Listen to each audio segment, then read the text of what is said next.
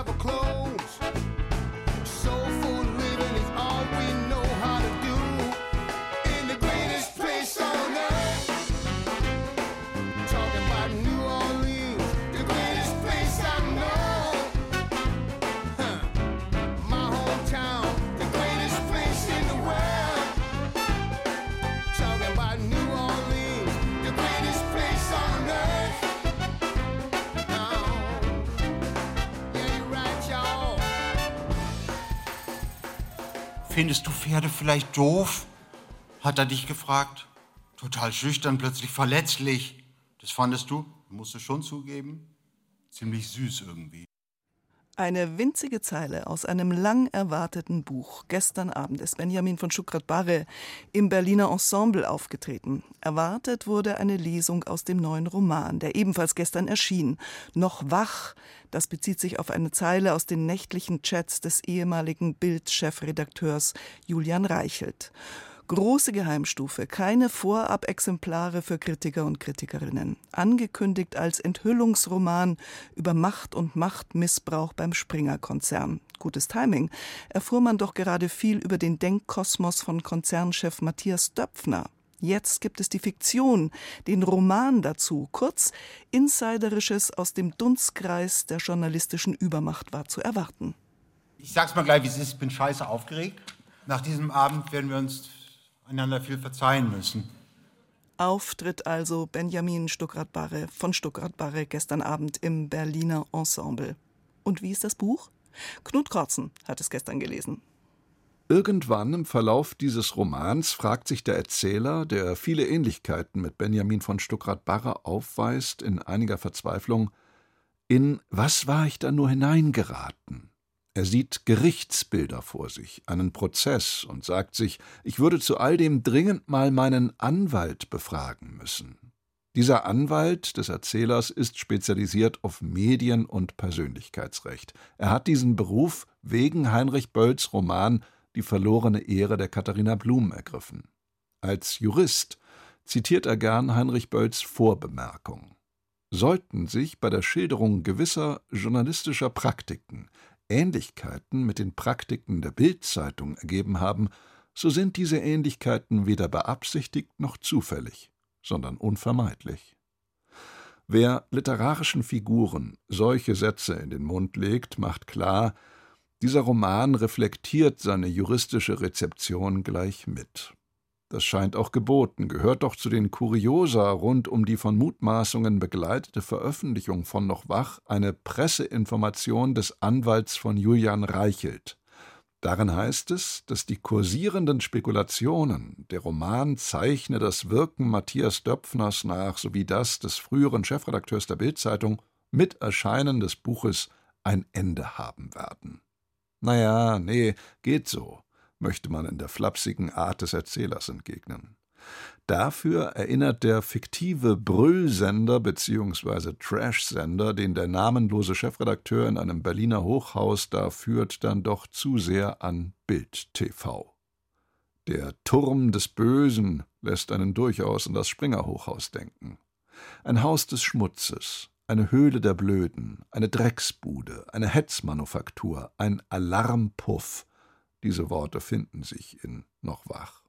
Was dort auf Sendung geht, bestimmt ein paranoider Klickgold-Faschist und abstoßender Telegram-Gruppenheiliger, der in all seiner hyperbetonten Alphamännlichkeit jungen Kolleginnen nächtens anzügliche Kurznachrichten schickt, der sie manipuliert und ein System des sexgesteuerten Machtmissbrauchs etabliert. Gedeckt wird dieser Verbalradikalinski dabei vom CEO dieses größten Multimedia-Hauses Europas, einem megalomanen Marktführer Herrenmenschen und scheinzergrübelten kunstsinnigen Schöngeist, mit dem der Erzähler, ein Schriftsteller, seit 15 Jahren eng befreundet ist. Und weil dieser Autor als bestallter Hofnarr des Konzernchefs mitbekommt, was alles schiefläuft und rotzekrank ist in diesem Männerladen, versucht er es an die Öffentlichkeit zu bringen. Unter anderem mittels kompromittierender Chatverläufe. Also darf die Welt weiter rätseln, ob Benjamin von Stuckrad-Barre womöglich hinter den kürzlich geleakten Matthias Döpfner-Chats steckt. Über die Erzeugnisse des Medienhauses liest man dieses Bonmot. Wenn das Journalismus ist, dann ist eine Messerstecherei ein kosmetischer Eingriff. Das ist geschult am Satiriker Wiglaf Droste, der für Benjamin von Stuckrad-Barre ein wichtiges Vorbild ist. Er erweist Droste auch Referenz, indem er dessen Wortschöpfung angehausmeistert in den Roman einfließen lässt. Das Idol wohl aller deutschen Popliteraten, Brad Easton Ellis, das verehrte Genie, trifft Stuckrad Barres alter Ego in Los Angeles zum Abendessen, denn regelmäßig entflieht er dem tristen Berliner Winter ins sonnige Kalifornien und residiert in Hollywoods legendärem Hotel Chateau Marmont. Die stärkeren, gewitzteren Passagen aber spielen im grauen Berlin. Wohltuend sarkastisch schildert Stuckrad Barre den Wahnsinn selbstherrlicher Medienzaren wie auch den befreundeter Tech-Giganten. Auch Elon Musk hat hier einen hochkomischen Auftritt. Schon solcher Szenen wegen lohnt die Lektüre dieses rasanten Romans, der einmal mehr beweist, über ein wie feines Sprachsensorium Benjamin von Stuckrad-Barre verfügt. Hohlformeln und Blendvokabeln, mit denen sogenannte Entscheider komplett enthemmt auf ihre Umwelt einphrasen, stellt er in Großbuchstaben aus. Er setzt also das, was er Lalltext nennt, in Versalien und er setzt es damit unserem Lachen aus. Wenn es einmal heißt, wir fackeln diesen ganzen Scheißladen ab, dann erinnert das in seiner Diktion ein wenig an das Springer-Tribunal von 1968. Ein Tribunal wird hier durchaus auch abgehalten, aber eben in Stuckrad-Barre-Manier. Das bedeutet, dass er auch mit sich selbst ins Gericht geht. Die Frau, mit der er die Missetaten des Chefredakteurs recherchiert, sagt zu ihm mal, ich finde zum Beispiel deine Bücher auch nicht geil. Dich mag ich aber trotzdem. Noch wach, der neue Roman von Benjamin von Stuttgart-Barre ist bei Kiepenheuer und Witsch erschienen und kostet 25 Euro. Und Stuttgart-Barre geht damit auf Tour, ist am 2. Mai in Regensburg und ab dem 20. Mai dann in Würzburg, Augsburg, München und Nürnberg. Und nach 20 Jahren ist das das erste Soloalbum. Wie nebenbei sind die einzelnen Songs entstanden. Musik, sagt der Pianist Ivan Neville, bringe geistige Heilung. Und er nehme seine Aufgabe sehr ernst. Vom Soloalbum Touch My Soul ein Song mit seinem Vater Aaron Neville und Bonnie Raitt. Hey, all together.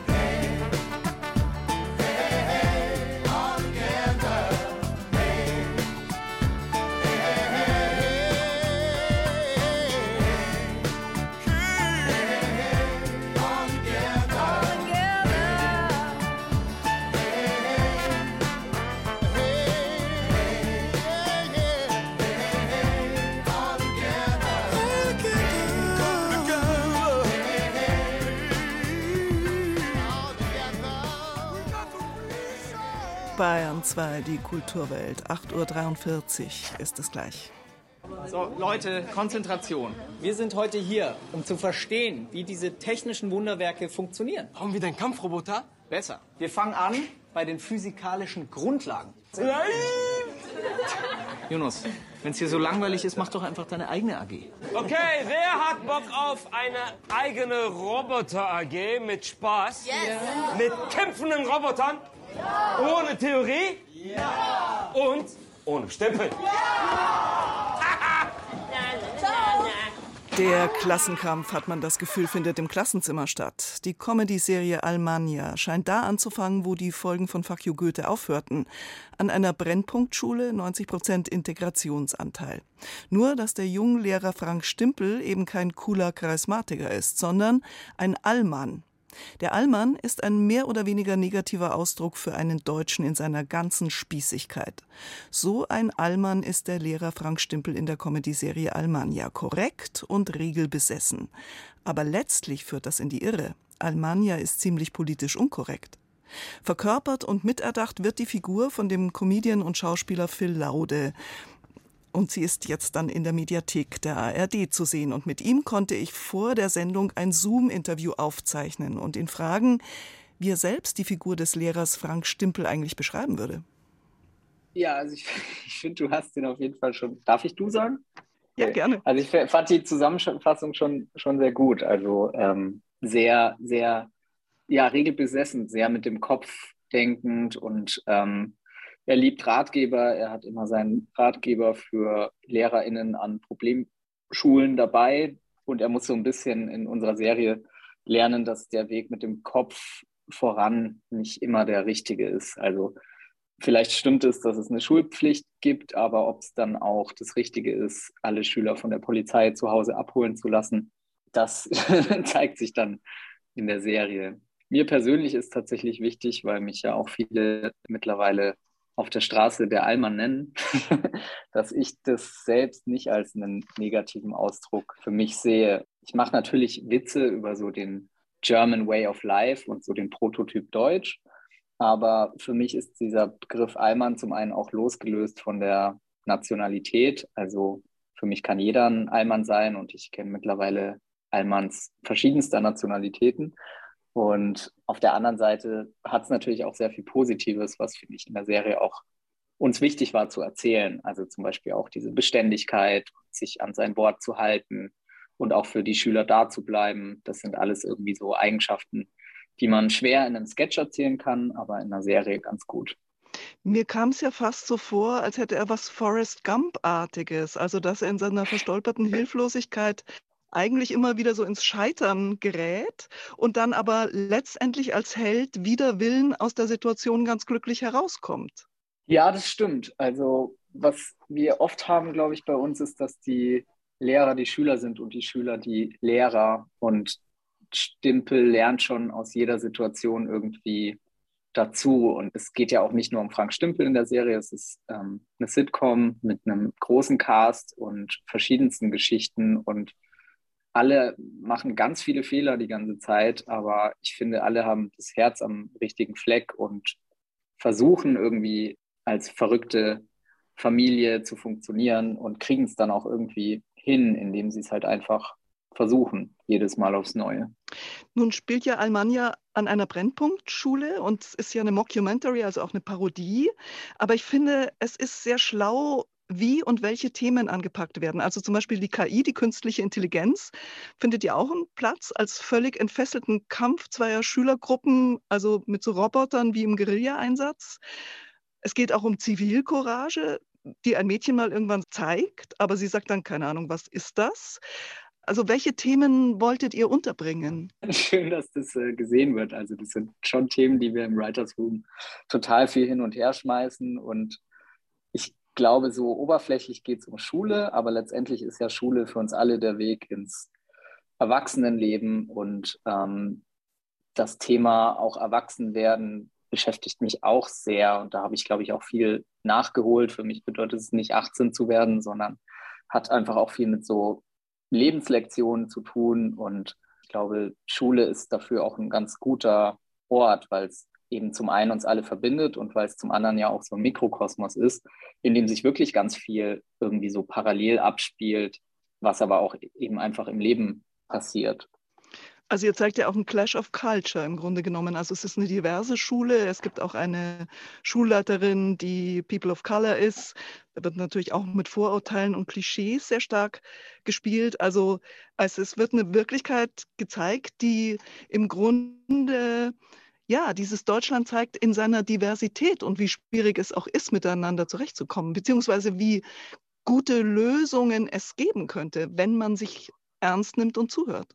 Ja, auf jeden Fall. Ich persönlich finde es gut, dass Almania jetzt keine Serie ist, die irgendwie absichtlich divers ist, sondern sie ist divers, weil es unauthentisch wäre, wenn sie es nicht wäre, weil sie halt so eine Großstadt-Gesamtschulen-Realität auch wiedergibt. Und gerade halt Frank Stimpel, der so aus so einer konservativen heile Welt, Vorstadt, Gymnasiumswelt dann an so eine Schule kommt, auf den warten natürlich ganz viele Konflikte. Und das ist dann für uns selber auch total spannend. Also auch im Writers Room sind wir jetzt schon sehr viel am Überlegen, ähm, wie eigentlich der Weg der Schüler am Ende aussieht. Und dass es so eine schnelllebige Zeit ist, dass wir jetzt wahrscheinlich noch gar nicht planen können. Wir müssen ein bisschen einfach auch gucken.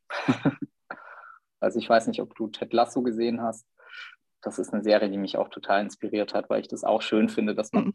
am Ende aus der Serie rausgeht und irgendwie ein schönes Gefühl hat und sich so denkt, hey, auch wenn das Leben manchmal schwierig ist, es gibt immer Lösungen, es gibt immer Wege und das ist schon irgendwie eine Weltsicht, die ich, die ich persönlich auch vertreten will. Aber am Ende darf es kein komplettes fiktives Märchen sein, sondern real haben wir uns auch in den Writers Room geschrieben. Ja, vor allem ist ja auch die Machart, also die steht ja jedem Märchen vollkommen entgegen. Es sind ja Dialoge von der Rassanz eines Raps, finde ich. Es sind wahnsinnig schnelle Schnitte. Also ich persönlich bin ja nicht die Zielgruppe, habe es trotzdem genossen, habe mich gefühlt, als würde ich so irgendwie aus dem Waschmaschinenschleudergang heraus den Bildschirm anschauen. Also diese Rassanz ist ja, ist ja wichtig, oder? Ist ja stilbildend. Schon, also ich glaube, da kommen natürlich irgendwie jetzt meine 16 Jahre YouTube-Realität irgendwie voll mit rein. Wir wollten was machen, was uns selber gefällt. Und es ist ja auch ein Format für die ARD-Mediathek. Ich finde eigentlich den Gedanken schön, da möglichst viele verschiedene Menschen mit abzuholen. Also es ist teilweise es ist satirisch. Auf der anderen Seite haben wir super platte Jokes. Man muss es wahrscheinlich angucken und sich dann selber ein Bild zu machen, ob es einem gefällt. Gab es eigentlich irgendeine Form von Selbstzensur? Wie weit kann man da gehen? Bremst man sich? Also ihr seid ja so ein Autorenkollektiv. Ja, da habe ich mal so von irgendeinem Comedian habe ich mal aufgeschnappt, die Humorregel, je größer der Tabubruch, umso lustiger muss es sein. Wir haben schon die Jokes, die an Grenzen gehen, ähm, wir haben darüber schon viel diskutiert. Und mir ist am Ende vor allem wichtig, dass das Gesamtgefühl ein positives und ein versöhnliches und ein verbindendes ist. Und ich glaube, solange das im Kopf ist, ist auch humortechnisch einfach viel erlaubt. Gibt es eine Lieblingsszene, die du schildern könntest? Also ich habe zum Beispiel einen Satz, der heißt, die KI unterrichtet Schüler, damit Lehrer Zeit für persönliche Unterstützung der Schüler haben, so ungefähr. Konnte nicht so schnell mitschreiben. Gibt es so eine Lieblingsszene von Phil Laude?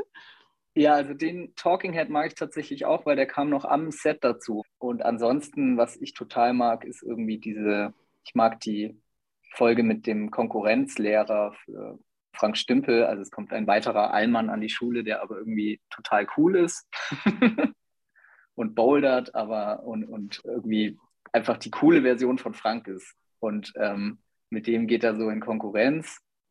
Und am Ende, ich will jetzt nicht zu viel spoilern, aber Aminata, die stellvertretende Rektorin, die sagt halt zu Stimpel diesen Satz, am Ende geht es halt nicht darum, eine Show abzuziehen, sondern für die Schüler da zu sein und auch da zu bleiben. Und das hat mich irgendwie gecatcht. Ich mag die Szene einfach gern.